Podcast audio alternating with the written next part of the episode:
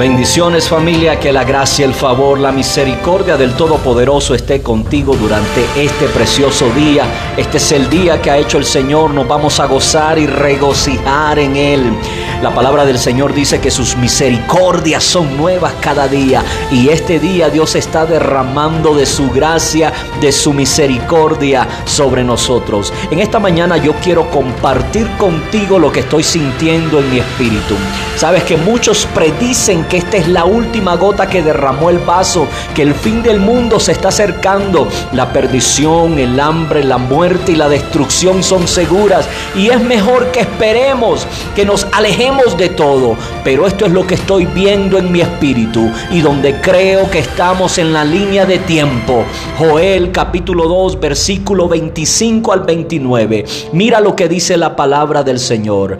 Yo le restituiré los años que comieron la oruga el pulgón, el saltón y la langosta, mi gran ejército que envíen contra ustedes. Comerán hasta saciarse y alabarán el nombre del Señor su Dios, quien ha hecho maravillas con ustedes y nunca más serán avergonzado mi pueblo. Así sabrán que estoy en medio de Israel, que yo soy el Señor su Dios y que no hay otro y nunca más será avergonzado mi pueblo.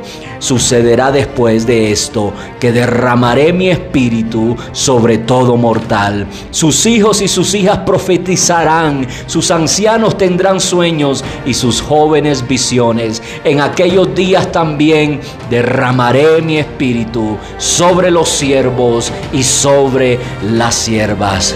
No soy profeta ni hijo de profeta, mi amado hermano, pero no veo como se ve en lo natural, sino miro a través de los ojos de la fe lo que veo en lo sobrenatural. Estamos a punto de experimentar una temporada de restauración. Esta temporada incluye recuperar todo lo que el enemigo ha robado.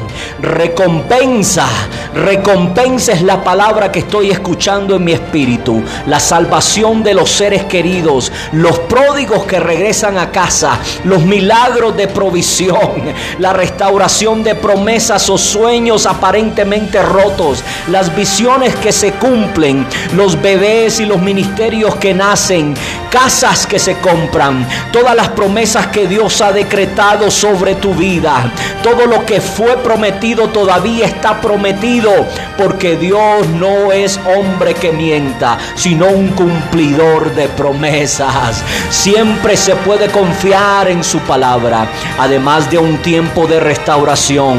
Estamos a punto de experimentar el mayor derramamiento del Espíritu Santo que jamás hayamos presenciado.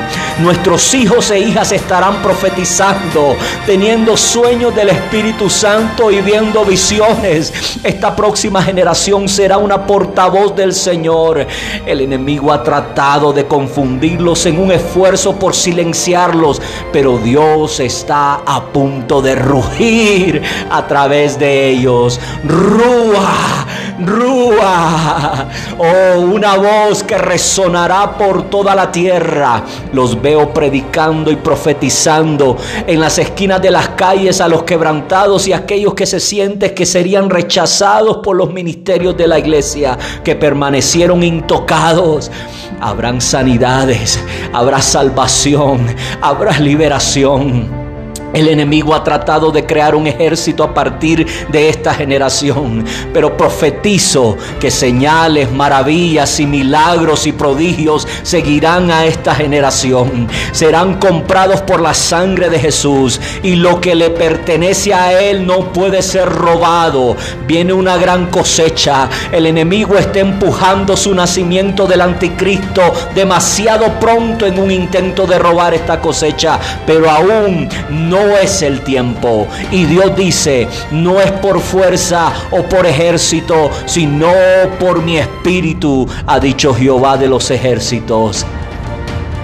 Esta batalla no terminará en derrota, sino en victoria y la lluvia de lo sobrenatural derramándose sobre la tierra.